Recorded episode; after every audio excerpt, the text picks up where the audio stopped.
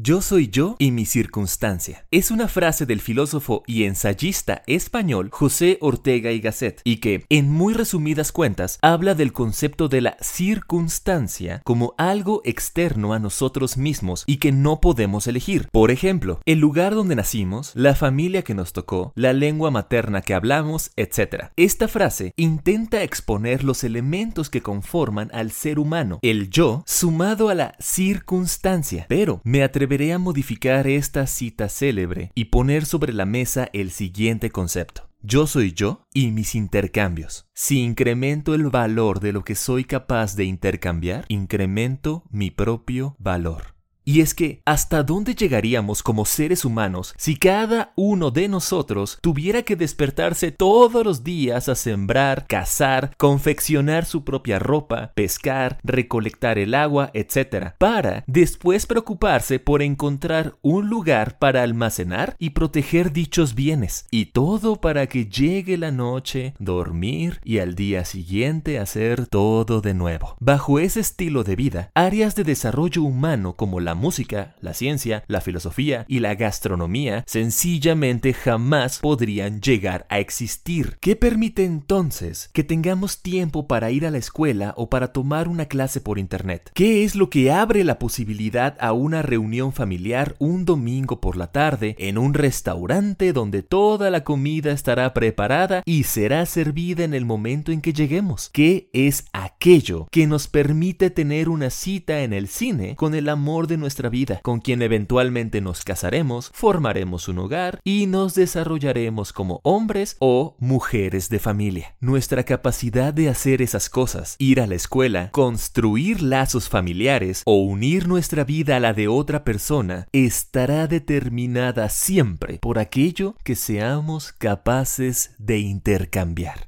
Si queremos estudiar para desarrollarnos intelectualmente, deberemos contar con el dinero suficiente no solo para pagar una escuela o cursos por Internet, sino que deberemos tener también el dinero necesario para pagar por nuestra comida, habitación, luz eléctrica, en fin, que las necesidades básicas deberán estar cubiertas primero para aspirar a crecer en nuestro desarrollo como seres humanos. Si queremos reforzar la relación con nuestra familia, debemos tener tiempo, cariño y atención para ofrecerles. Y si deseamos construir una vida al lado de otra persona, debemos tener amor, interés y compromiso para ofrecerle a esa persona. En definitiva, si deseamos desarrollarnos en este mundo y en esta vida, no podemos ser tan ingenuos como para pensar que podemos hacer todo por nosotros mismos, porque como en el ejemplo del inicio, si trataras de hacerte cargo al 100% de ti, deberías emplear todo tu tiempo tan solo en conseguir alimento, agua y vestido y hacerlo una y otra y otra y otra vez. Si queremos alcanzar nuestro máximo potencial, debemos recurrir a los intercambios, porque cuando otras personas se encargan de sembrar y cosechar tus alimentos, de hornear tu pan, purificar tu agua, confeccionar tus camisas y construir los lugares en los que habitas, tú tienes tiempo para estudiar, trabajar, platicar con tu familia o salir con tu pareja. Pero para acceder a los productos y servicios de esas personas en este mundo, hemos desarrollado el dinero, que es la forma en la que nos recompensamos unos a otros por el tiempo invertido en crear las cosas que necesitamos, queremos o deseamos. Y llegados a este punto, ¿quién crees tú que podrá desarrollarse más? ¿El que tiene más o el que tiene menos cosas para intercambiar? El que tiene más amor, cariño, comprensión, valores, interés y dinero para intercambiarlo? ¿O el que carece de todas estas cosas de modo que no puede hacer trueques con nadie? Si quieres amistad, amor de pareja, desarrollo intelectual y espiritual, salud física, en concreto, si deseas desarrollarte como ser humano, deberás tener cosas para intercambiar.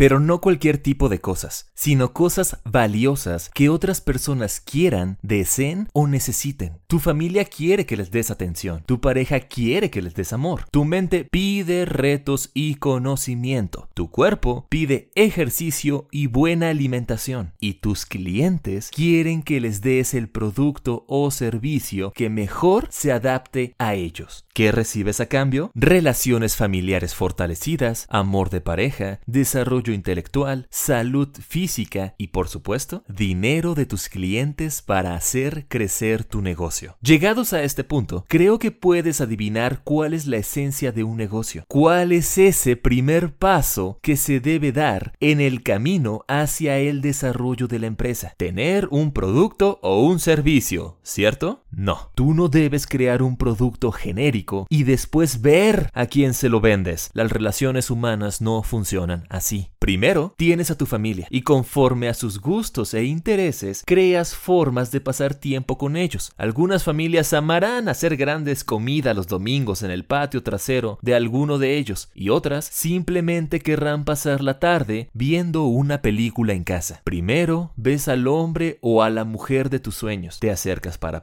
presentarte, se conocen y después descubren si sus estilos de vida son compatibles para querer casarse y pasar el resto de sus días juntos. Todo comienza con las personas. Y en marketing no es distinto. Primero, elegimos a las personas a las que queremos servir. Nos empeñamos en conocerlas y comprenderlas para después crear un producto o servicio de valor para ellas, el cual podamos intercambiar y posteriormente crear una relación a largo plazo con esas personas. Tu desarrollo está directamente ligado a lo que seas capaz de intercambiar. Conocimientos, habilidades, tiempo, dinero, productos, etc. Si aspiras a convertirte en el mejor ser humano que puedas, deberás ayudar a otros a convertirse en el mejor humano que puedan ser. No hay más. No hay mayor secreto para la vida, ni trucos, ni nada. De nuevo, si aspiras a convertirte en el mejor ser humano que puedas, deberás, deberás ayudar a otros a convertirse en el mejor humano en que ellos puedan llegar a convertirse. Ayúdalos conociéndolos e interesándote genuinamente por ellos. Ayúdalos a través de crear productos y servicios que los encaminen hacia sus objetivos. Ayúdalos sirviéndoles a través de tu negocio. Ayúdalos a ser grandes, pues al hacerlo te estarás haciendo grande a ti mismo. Yo soy yo y mi circunstancia, pero yo seré tan grande como ayude a otros a hacerse grandes.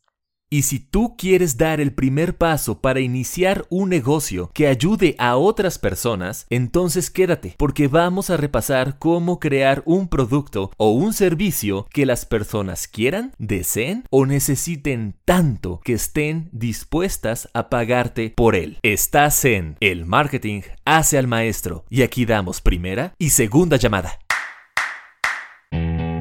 haré contigo una de las promesas más ambiciosas de mi vida. Voy a entregarte, de principio a fin, una guía paso a paso con todo lo que necesitas aprender sobre mercadotecnia en un solo podcast.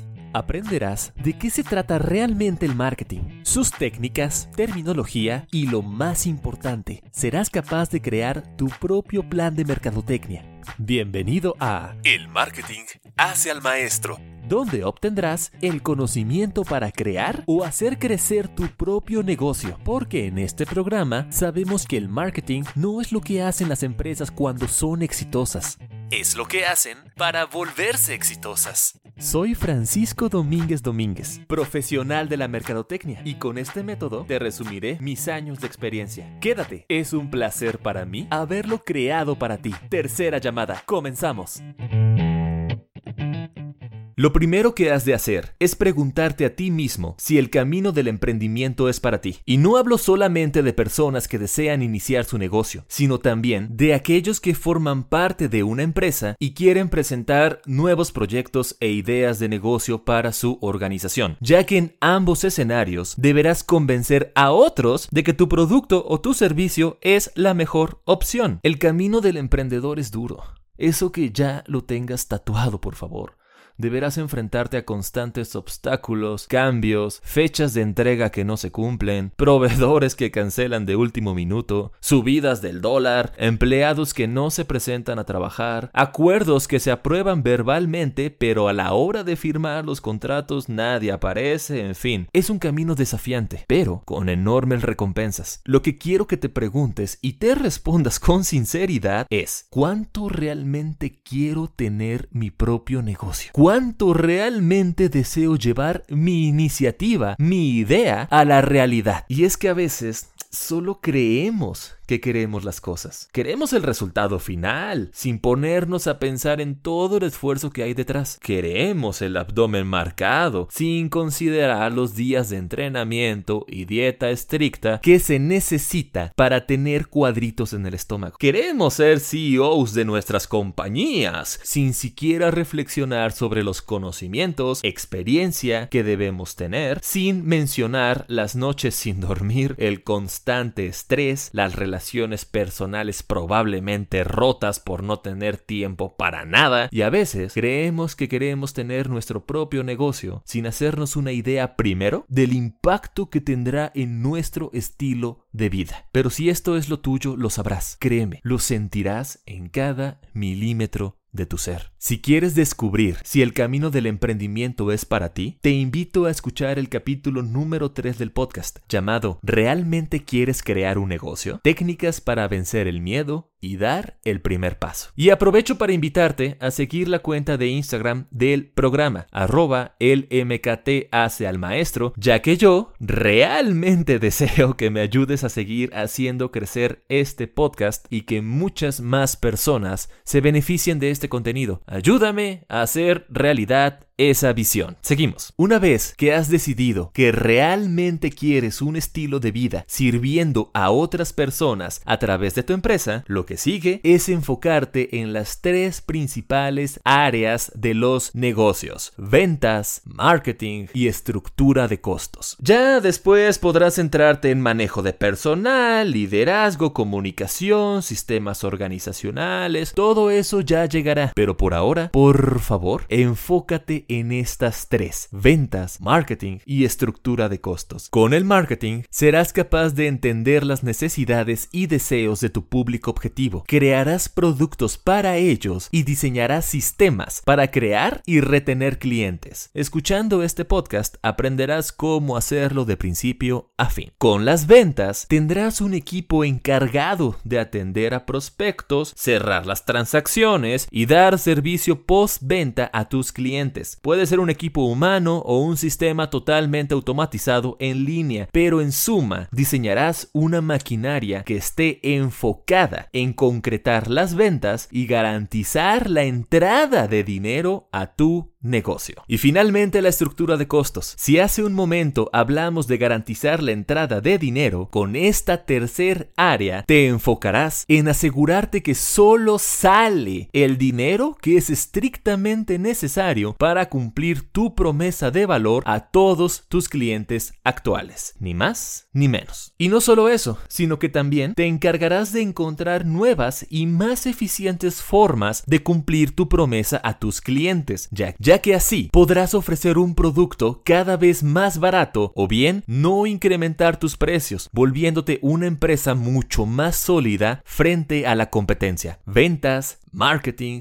y estructura de costos. Solo enfócate en eso al inicio. Si quieres más detalles sobre estos tres, ve al episodio número uno llamado ¿Qué necesito para dominar los negocios? Tres áreas para desarrollar la maestría empresarial. Lo que sigue es entender que todo comienza con las personas y que ningún producto ni servicio es para todo el mundo. No existe absolutamente nada que les guste a todos por igual. Pero, ¿con qué personas iniciar? La buena noticia es que eso lo escoges tú es 100% tu responsabilidad decidir ¿A quién quieres atender? ¿Con quién deseas hacer negocios? ¿Son hombres o mujeres? ¿Son los dos? ¿Qué edad tienen? ¿En qué etapa de sus vidas se encuentran? ¿Qué quieren, desean o necesitan? Las personas que comparten características psicográficas y demográficas se conocen como nicho de mercado. Podrás aprender sobre esto en el capítulo número 6 llamado ¿Qué son los nichos? ¿Cómo convertirte en el mejor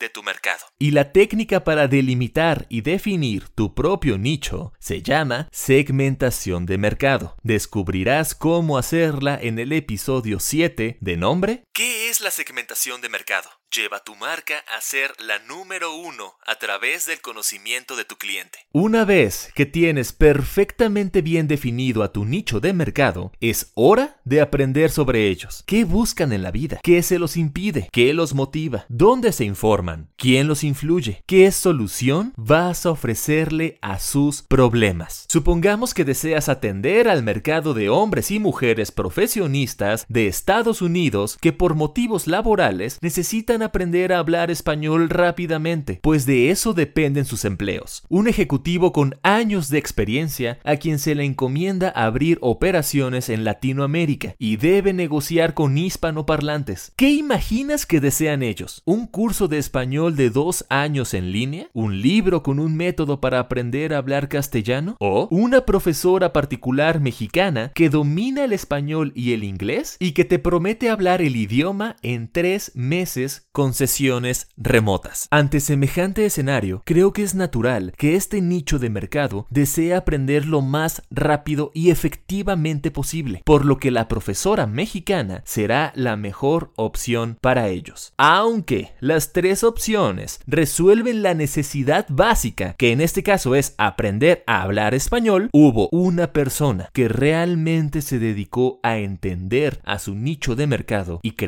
una solución que se adaptara perfectamente a sus necesidades. Invierte tiempo y recursos en comprender a tus clientes ideales, ya que así podrás crearles productos y servicios que los acerquen a cumplir sus objetivos. El método para hacer esto posible se conoce como Buyer Persona. Sabrás más al respecto revisando el episodio número 11 titulado ¿Quién es mi cliente ideal y cómo encontrarlo? La técnica de los Bayer Persona. Una vez que tengas conocimientos plenos sobre tu cliente ideal, podrás crearles un producto o un servicio. Bueno, las opciones en realidad no se limitan a esas dos, sino que existen 12 modelos de negocio que te enlisto a continuación. Producto, servicio. Pero esos dos ya los conocías, vamos a los demás. Recurso compartido, suscripción, reventa, renta o leasing, agencia, aportación de público, préstamo, opción, seguros, capital tu empresa necesariamente deberá contar con,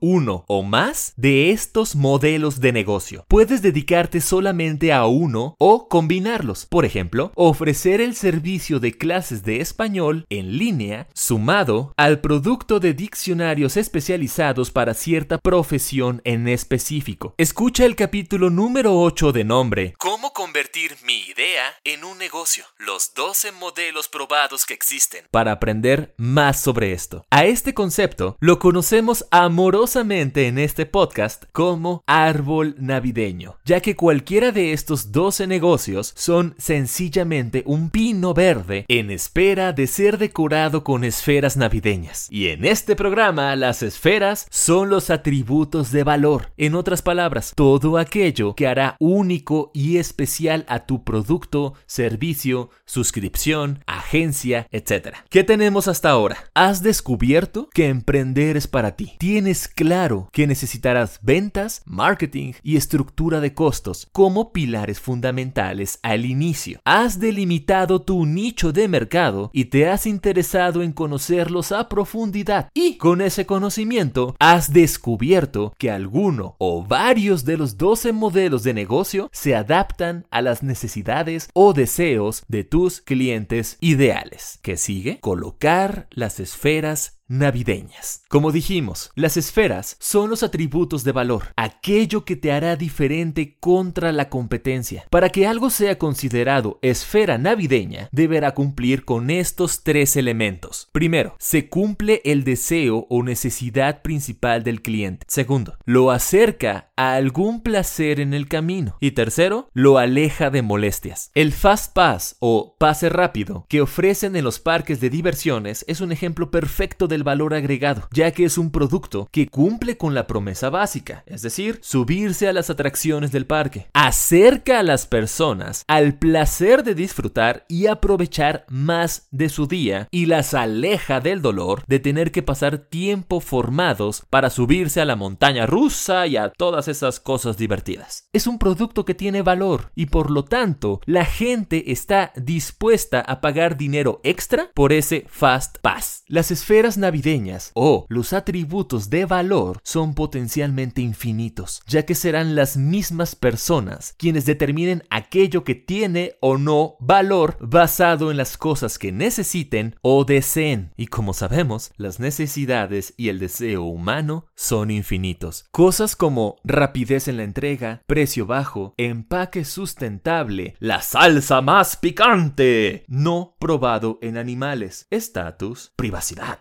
personalización, promesa de una vida satisfactoria, etc. Todos esos son ejemplos de atributos de valor que habrás de añadir a tu producto o a tu pino navideño para hacerlo sobresalir de entre todos los productos de la competencia. Puedes revisar más ejemplos en el episodio número 9. ¿Cómo distinguir mi producto de la competencia? El método de las esferas navideñas. Y listo. Ahora tienes un pino navideño creado y decorado con las esferas que quieren tus clientes ideales. Pero hay un problema. Ya existen otros pinos navideños en el mercado. Tus clientes de alguna u otra forma ya resuelven sus problemas y ya satisfacen sus deseos. Lo hacen a través de productos de la competencia. ¿Cómo sobresalir entonces? Bueno, existen tres técnicas distintas para enfrentarte a tus competidores. Ataque frontal ofrecer exactamente lo mismo que ya existe en el mercado y simplemente dividirse a los clientes actuales. Añadir atributos importantes. Si un producto es barato, posiblemente no sea de buena calidad. Ofrece tú la calidad superior. Si tu enemigo es grande y fuerte, sé ágil y rápido. Añadir atributos que tus clientes aún no saben que quieren. Las personas en 1980 deseaban que hubiera más cabinas telefónicas instaladas en las calles. No sabían que podían cargar sus propios teléfonos celulares. Aprende a enfrentar sin temor a tus competidores de la mano de Don Mario el Pizzero quien te ayudará a comprender este concepto en el episodio número 10 cómo ganarle a la competencia. Tres estrategias para sobresalir en tu mercado. Y una vez que tienes todo listo, llegó la hora de invertir en grandes fábricas, contratar empleados de primer nivel y rentar unas oficinas con piso de mármol y una vista hacia Central Park en Nueva York, ¿cierto? Nada más falso que eso. Primero, debes asegurarte que efectivamente la gente desea tanto tu producto que están dispuestos a pagarte por él. Entrarás a una fase de experimentación, donde deberás gastar lo mínimo posible para poner a prueba tu idea o tu producto y que tu público objetivo determine si les gusta o no, si pagarían dinero o no. Y para hacerlo, tenemos cinco técnicas distintas. MVP o mínimo producto viable por sus siglas en inglés. Entrevistas, preventas, crowdfunding y tablero de Javelin. Cualquiera de estas cinco técnicas te ayudará a demostrar, ojo, esto es súper importante, demostrar que tu producto realmente es bueno y deseado por tus futuros clientes, ya que no basta con que tú creas que estás creando la próxima revolución del mundo del consumo con tu idea. Es más, eso no sirve de nada. Lo único que realmente tendrá valor es que experimentes y demuestres con datos que tu producto es tan bueno que puedes construir una empresa a su alrededor. Y no te preocupes, una gran amiga llamada Valeria te ayudará en tu camino para poner a prueba tus ideas de negocio. Ella te lo cuenta todo en el capítulo número 2. ¿Cómo saber? Si mi producto será exitoso. Cinco métodos para validar tus ideas de negocio. Y colorín colorado, un nuevo producto validado has creado. Después de entender a tu mercado, elegir un pino navideño, decorarlo con sus esferas, definir tu estrategia para enfrentar a la competencia y validar que la gente desea tu producto, ahora sí, tienes algo que intercambiar. Has concluido exitosamente el primer paso de tu plan de marketing y ahora podrás dar inicio a la siguiente etapa. Paso número 2. Establecer objetivos. ¿Para qué estás haciendo todo esto? ¿Qué rayos es lo que quieres lograr? Y si tú quieres saber qué es lo que te mantendrá motivado, realmente motivado, durante todo el camino que sigue para tu proyecto, todo eso te lo cuento en el próximo episodio. Te dejo con los siete puntos más importantes de este capítulo. 1. Serás. 2. Tan. 3. Grande. 4. ¿Cómo? 5. Ayudes. 6. A otros. 7. A hacerse grandes. Y terminamos. Espero que te haya gustado este capítulo especial a manera de resumen de todo lo que hemos revisado hasta ahora. Sigue la cuenta de Instagram de arroba el MKT maestro, donde te aviso de cada nuevo episodio. Podrás participar en las dinámicas, en las preguntas y lo más importante, es un canal de comunicación entre nosotros porque sin ti escuchándome, de verdad que nada de esto tendría ningún sentido. Así que muchísimas gracias. Ah, y envíe envíale este audio a alguien que consideres que podría servirle. Compartiendo el podcast es como más me ayudas. Si llegaste hasta aquí, mándame la palabra Nueva York por Instagram y te responderé con una nota de voz. Es un mini agradecimiento por escuchar el episodio completo. Y muchas gracias a todas las personas que me han mandado las palabras secretas. Ya a todas les respondí. Un abrazo a todas y cada una de ustedes. Soy Francisco Domínguez Domínguez terminamos la función. Hasta la próxima.